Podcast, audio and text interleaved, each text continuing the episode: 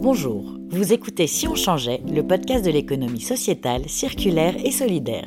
Je suis Valérie Janin et dans ce podcast, je partage avec vous des rencontres avec des entrepreneurs de l'impact que je trouve inspirants. Dans l'ESS, comme dans le milieu classique ou de la tech, il y a des levées de fonds. Celles-ci se font auprès de business angels, d'investisseurs ou de fonds d'investissement. En 2020, les levées de fonds représentaient en France 5 milliards d'euros. Les fonds à impact ont un double objectif, celui du rendement financier comme les fonds dits classiques, mais aussi celui d'un impact social, sociétal ou environnemental qui doit être dans la raison d'être de l'entreprise où l'argent est investi. Dans cet épisode, on parle d'une société non lucrative qui veut investir dans des entreprises luttant à l'échelle mondiale contre le dérèglement climatique.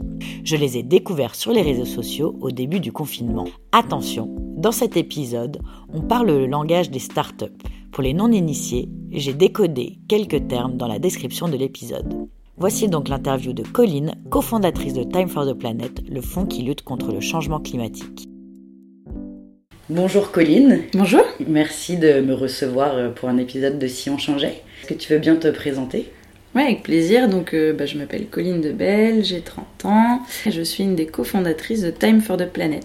Euh, avant de rentrer dans le vif du sujet de qu'est-ce qu'est Time for the Planet, est-ce que tu peux nous raconter ton parcours? Ouais, bah donc moi j'ai grandi dans le sud de la France, je suis venue à Paris faire mes études. J'ai fait d'abord Sciences Po, après je suis partie aux États-Unis où j'ai découvert l'entrepreneuriat en Californie, j'ai étudié à Berkeley. J'ai découvert euh, le monde du travail en travaillant dans la finance d'investissement où j'ai découvert comment les startups levaient de l'argent sur des sujets vraiment innovants. Et puis euh, j'ai fini par faire HEC pour essayer d'avoir un maximum d'outils et de comprendre comment le monde du business fonctionnait. vraiment, euh, alors que j'étais encore étudiante, j'ai rencontré un mec génial qui s'appelle Jean Perret. Il est devenu mon associé. On s'est lancé dans une première boîte que j'ai dirigée pendant 7 ans. Euh, donc j'ai tout appris parce que je pensais jamais pouvoir être entrepreneur. Euh, j'avais jamais eu de CDI non plus. Je pensais vraiment que c'était pas fait pour moi, mais au, fur et à mesure, j'avais été de plus en plus sensibilisée. J'avais rencontré des entrepreneurs et je me suis dit, ah, c'est marrant, ils ont pas l'air d'être euh, complètement différents de moi. Et donc peut-être que éventuellement, sur un malentendu, ça pourrait le faire. mais c'est vraiment plutôt par le premier projet, la première entreprise que j'ai créée que je, suis devenue parce que j'avais vraiment un besoin, j'avais vraiment une frustration et que je voyais personne qui répondait. En l'occurrence, c'était d'avoir accès à la culture et redonner un peu les codes, les codes culturels à tous. C'était ma frustration à moi. Moi, j'étais arrivée à Sciences Po, je m'étais sentie vraiment pas du tout à la hauteur et j'avais mesuré le, gap culturel l'humiliation que ça pouvait faire sentir. Euh, et encore, moi, j'étais fille de prof, donc j'étais vraiment euh, pas non plus le bas du panier, mais euh, il y avait plein de gens qui venaient de ZEP et qui, quand ils faisaient leurs exposés en classe, bah, se sentaient humiliés parce qu'ils prononçaient pas les choses correctement, parce qu'ils connaissaient pas les bonnes références qui vont bien. Je trouvais ça vraiment euh, injuste. Euh, et donc euh, j'ai créé une première boîte qui s'appelle Artips. Donc démocratise les savoirs et la culture en envoyant à un million de personnes chaque jour des petites histoires par email, soit sur l'art, soit sur la science, soit sur l'économie, soit sur la musique, pour redonner encore une fois les codes culturels à tous. Ça a très bien marché, on est monté à plus de 40 employés, plusieurs millions de chiffres d'affaires. Et euh, je l'ai revendu et j'en suis partie euh, donc il y a un peu plus d'un an et demi. Et j'ai donc pu rejoindre les associés, les fondateurs de Time for the Planet à ce moment-là.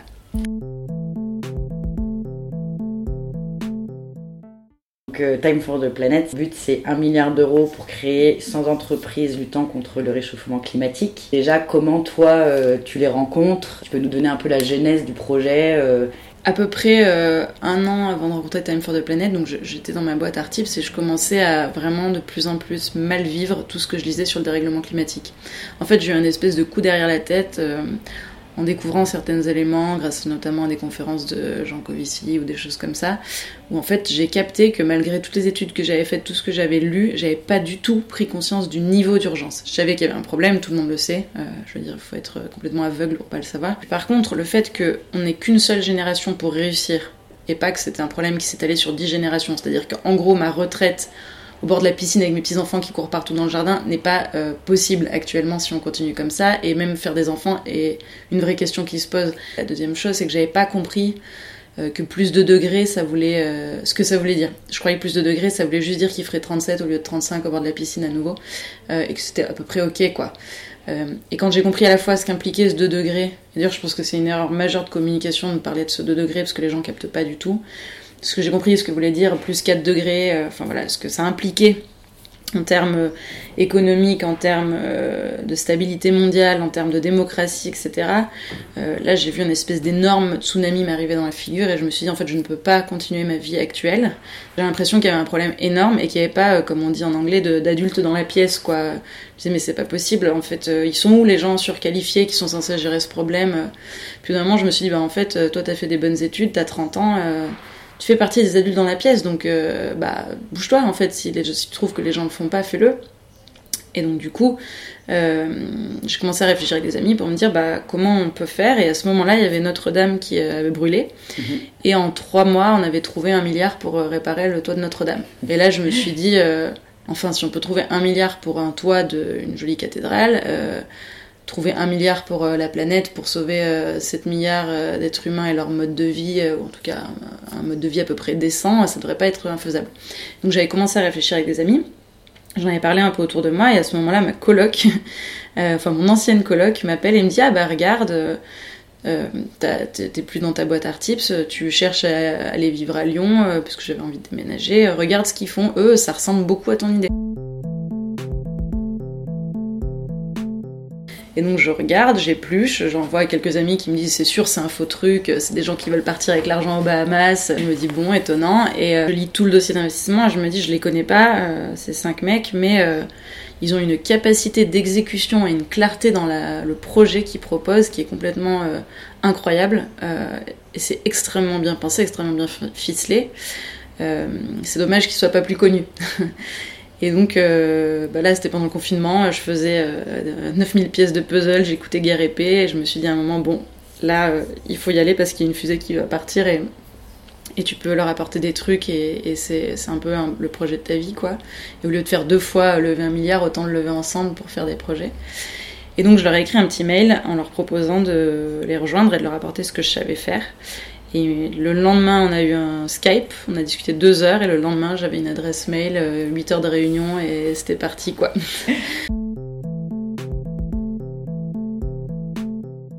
en fait, à chaque fois, euh, c'est des gens qui avaient un peu eu un bout de l'idée. Euh, Arthur, il voulait monter un startup studio sur le dérèglement climatique, donc créer des entreprises. Moi, j'avais eu envie de faire le, milliard. Voilà, donc il y avait, et on s'est reconnus, et à chaque fois, on apportait des compétences que les premiers n'avaient pas. Arthur, c'est un dieu des réseaux sociaux, de gros hacking, euh, et du coup, c'est extraordinaire ce qu'il apporte. Moi, j'apportais plutôt le côté euh, relations presse, relations publiques, euh, pédagogie, levée de fonds. et donc, en fait, tout le monde trouvait un petit peu sa place assez naturellement, et c'est vrai que les valeurs étant alignées, ça permet d'aller très très vite, quoi.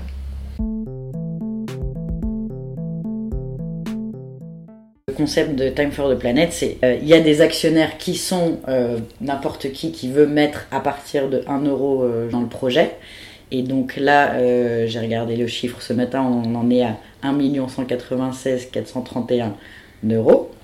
ça a dû changer depuis ce ah, matin bah, j'ai regardé à midi, donc on dort à peu près bien. Et 7263 associés, sachant que la première on va dire, le, la première barre des 500 000 avait été atteinte mi-juillet. Oui, en fait, effectivement, donc l'idée de, Time for the Planet, c'est qu'on est un fonds d'investissement euh, à but non lucratif, mais surtout citoyen. Donc en fait, on permet à n'importe qui de devenir actionnaire. Donc c'est pas un don, c'est pas du tout euh, comme pour une association, on est une entreprise, une entreprise à mission mais à but non lucratif. Et donc les gens deviennent associés, achètent des parts. Donc pour la première fois, les gens peuvent acheter des parts en ligne en moins de 3 minutes à partir de 1 euro. Donc on a vraiment euh, des étudiants qui mettent 10 euros, euh, des cadres qui mettent 500 euh, balles, des fortunés qui mettent 30 000 euros. Enfin, tout le monde prend part à ça. et il y, a un petit effet exponentiel sympa puisque donc moi, pendant le mois de mars, au confinement, on, avait on a levé, je crois, 4 000 euros sur le mois. Il y avait 56 nouveaux associés. Maintenant, pour nous, 56 nouveaux associés et 4000 euros, c'est une mauvaise journée quelque part. Donc, euh, et donc c'est extrêmement marrant à quel point il y a un effet euh, boule de neige qui, euh, qui s'entraîne. Et donc effectivement, aujourd'hui, c'est pour ça que je faisais la blague, mais toutes les 10 minutes, quand on actualise, le compteur augmente. On a passé la barre du premier million mi-novembre. Le but, c'est d'atteindre très vite les 10 premiers millions d'euros pour financer trois premières boîtes pardon, contre les gaz à effet de serre. Comment ça marche On détecte des innovations, on trouve des scientifiques qui ont des innovations qui sont prêtes à aller sur le marché ou qui sont au moins un état de prototype. Nous, on part du principe que les scientifiques, c'est pas forcément des très beaux entrepreneurs, ça peut, mais c'est souvent les compétences absolument opposées. Donc on leur associe un entrepreneur aguerri du secteur qui a déjà fait du marketing, qui a déjà lancé une équipe euh, de B2B, de sales, qui a déjà fait une internationalisation, qui a déjà scalé, qui en fait va pouvoir lui apporter tout ça. Donc on n'est surtout pas un incubateur, on n'apporte pas des mentors. Et on crée la boîte, nous, euh, et on leur propose du financement jusqu'à 10 millions d'euros. Donc ils n'ont pas à lever des fonds, parce que nous on a tous levé des fonds, on sait à quel point c'est long et pénible, et c'est des focus. On veut créer une centaine de boîtes qui, elles, sont rentables, contrairement à Time for the Planet, qui est un fonds à but non lucratif. Ces boîtes doivent être rentables, euh, se déployer, grossir très vite, et elles ont pour but de résoudre un des problèmes liés aux gaz à effet de serre, qui sont donc les principaux responsables du dérèglement climatique. Donc ça va de capter le carbone à la sortie des cheminées d'usine, construire sans ciment, parce que le ciment c'est 5% des gaz à effet de serre, c'est autant que la bagnole sur la planète, donc euh, si on arrive à faire ça, ce serait pas mal. Euh, récupérer la chaleur perdue dans les usines et la transformer en électricité, proposer des kits qui permettent de transformer n'importe quel scooter en scooter électrique. Enfin, c'est vraiment sur tous les sujets, que ce soit agriculture, transport, tout, 80% de l'énergie qu'on utilise est carbonée aujourd'hui. Donc il faut décarboner euh, l'intégralité du système économique. Il y a un, élément qui est essentiel dans Time for the Planet et qui est assez euh, contre-intuitif, c'est que une fois qu'on finance une innovation, qu'on la crée, euh, on la met automatiquement en open source. C'est-à-dire que n'importe qui dans le monde peut la copier, la commercialiser et s'enrichir avec ça. Euh, pourquoi on fait ça? Parce qu'en fait, on ne veut pas créer que 100 startups ou 100 boîtes, on veut créer 100 marchés, 100 filières entières dans le monde. C'est encore le même effet boule de neige, c'est-à-dire on, Exactement. finance une chose pour qu'elle Elle soit copiée. Et on veut que cette boîte euh, soit, nos boîtes soient rentables pour être euh, surtout donner envie d'être copiées. Pourquoi? Parce que on cherche un peu le gel hydroalcoolique du climat. Je m'explique, le gel hydroalcoolique, c'est un mec qui s'appelle Dr Pité qui l'a inventé il y a très longtemps et un jour, il s'est baladé en Afrique euh, et il a vu son gel hydroalcoolique dans une boîte avec un cadenas, euh, dans un hôpital. Et donc il a dit, bah pourquoi vous l'avez mis sous cadenas? Et les mecs ont répondu, bah en fait c'était beaucoup trop cher, donc on le garde uniquement pour notre chirurgien et les quatre patients VIP qui peuvent se le permettre, quoi. Donc il a été traumatisé parce qu'il sait à quel point c'est important pour euh, éviter bah, les maladies à l'hôpital. Et donc il a donné la recette gratuitement en open source à l'OMS. Et on a vu pendant le Covid à quel point et ben du coup tout le monde a pu s'en emparer. LVMH, L'Oréal ont ré, orienter leur outil de production pour faire ça. Il y a plein de producteurs qui ont pris la recette et qui euh, se sont mis à en produire. Et en trois semaines, on avait tous du gel hydroalcoolique euh, à moins de 10 euros dans nos pharmacies. Et donc en fait, l'idée c'est que on n'a rien contre les brevets en, temps général. Quand on a 10 générations pour résoudre un problème, c'est cool. Quand on n'a qu'une génération pour réussir et pas pour commencer à agir, en fait, ce serait de la folie de laisser une bonne idée contre les gaz à effet de serre dans les mains d'une seule équipe, même si c'est la nôtre. Donc en fait, nous, on veut gagner à tous les coups. Soit c'est notre équipe, celle qu'on a financée avec Time for the Planet, qui réussit et qui devient incroyable au niveau mondial, qui gagne plein de blé, c'est génial. L'argent qui est gagné remonte à Time for the Planet et permet de financer les autres innovations.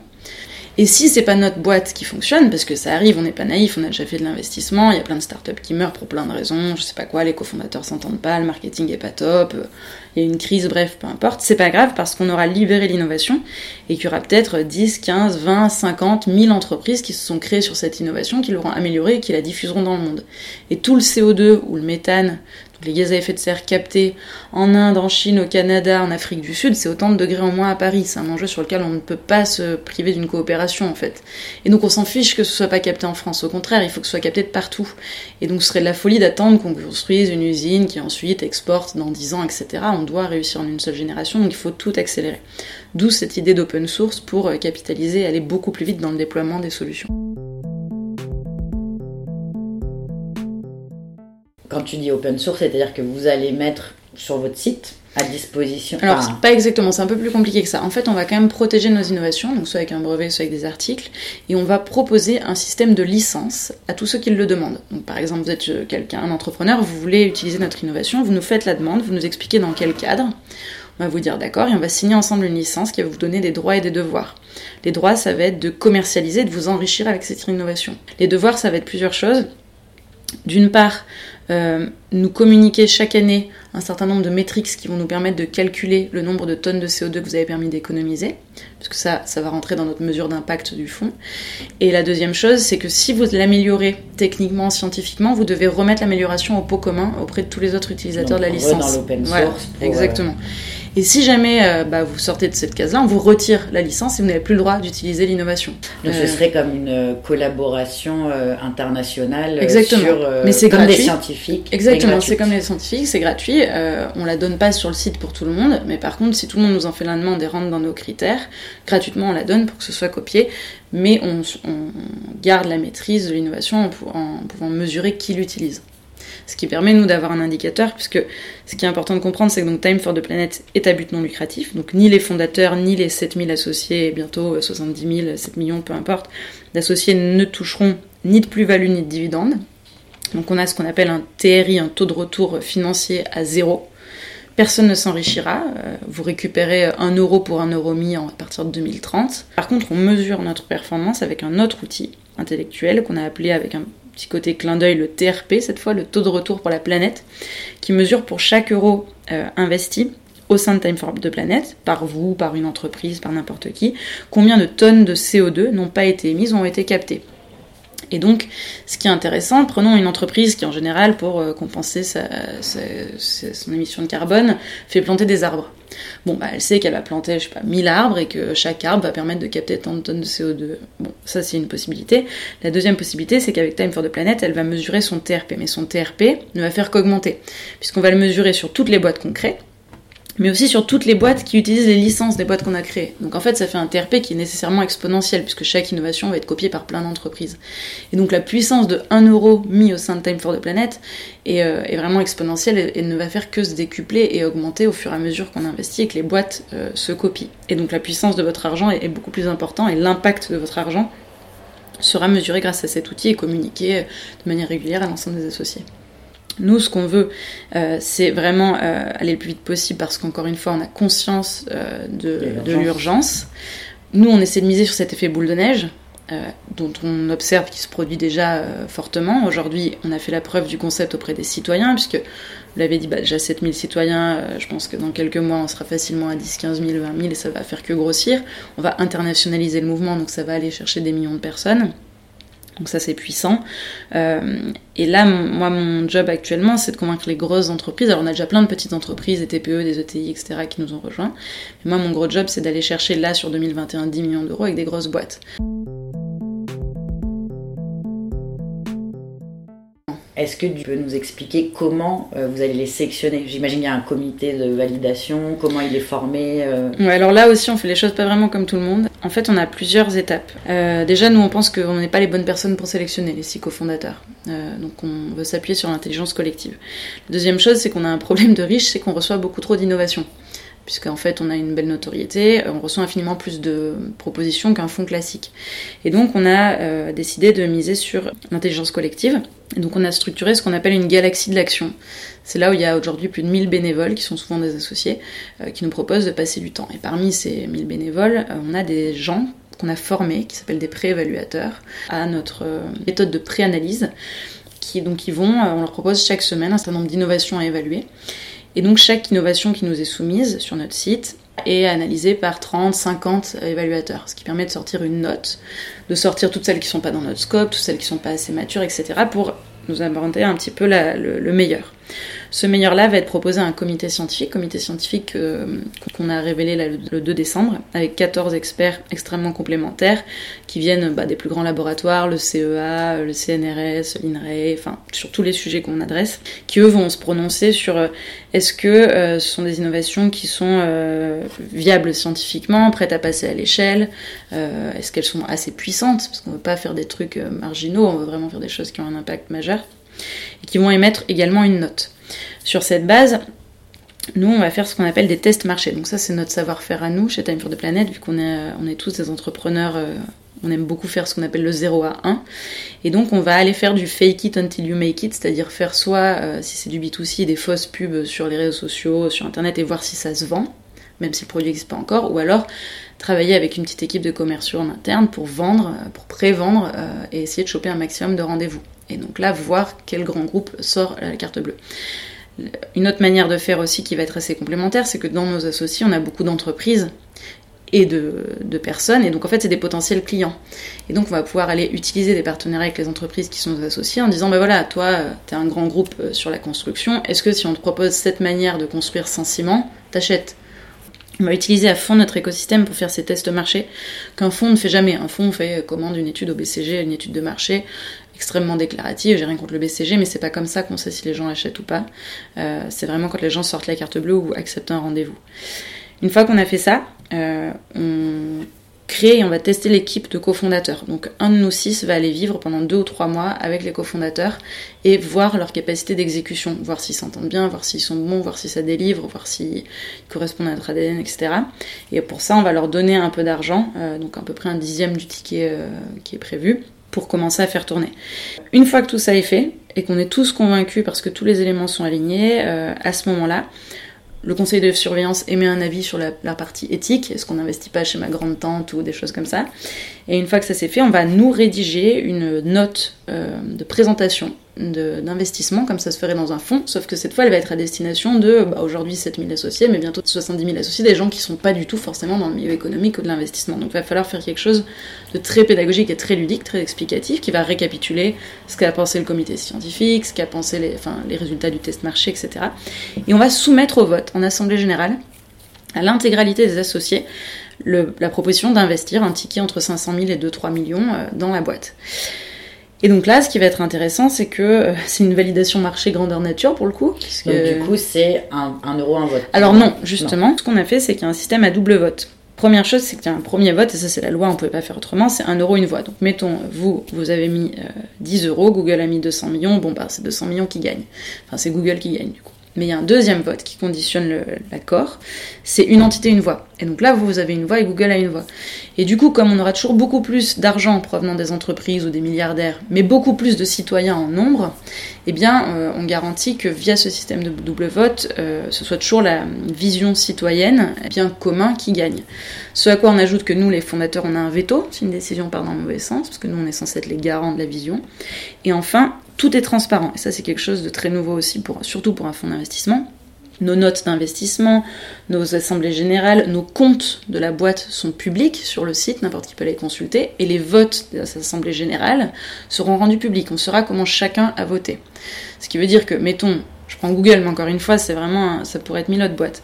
Google vote un truc est contre la planète, euh, bah, sur les 70 000, 100 000 associés, il y en a forcément 10 qui sont journalistes, et le lendemain, tout ça se retrouve à la une du monde. Donc c'est pas pertinent, et ça permet un système d'autocensure pour tous ceux qui voudraient, et encore une fois, je vise pas Google particulièrement, c'est juste un exemple, mais tous ceux qui voudraient essayer de nous utiliser comme un joujou, ou d'investir pour leurs propres intérêts, ça ne pourra pas avoir lieu grâce à cet effet de transparence et cet effet de contrôle par les citoyens et ce système de gouvernance euh, spécifique. Depuis notre interview avec Colline, le montant collecté et le nombre d'actionnaires ont bien entendu augmenté.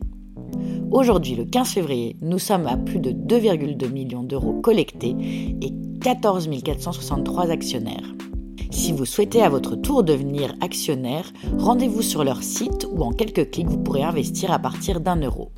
Merci beaucoup à Colline pour son temps. On souhaite longue vie et succès à Time for the Planet car le temps est à l'action.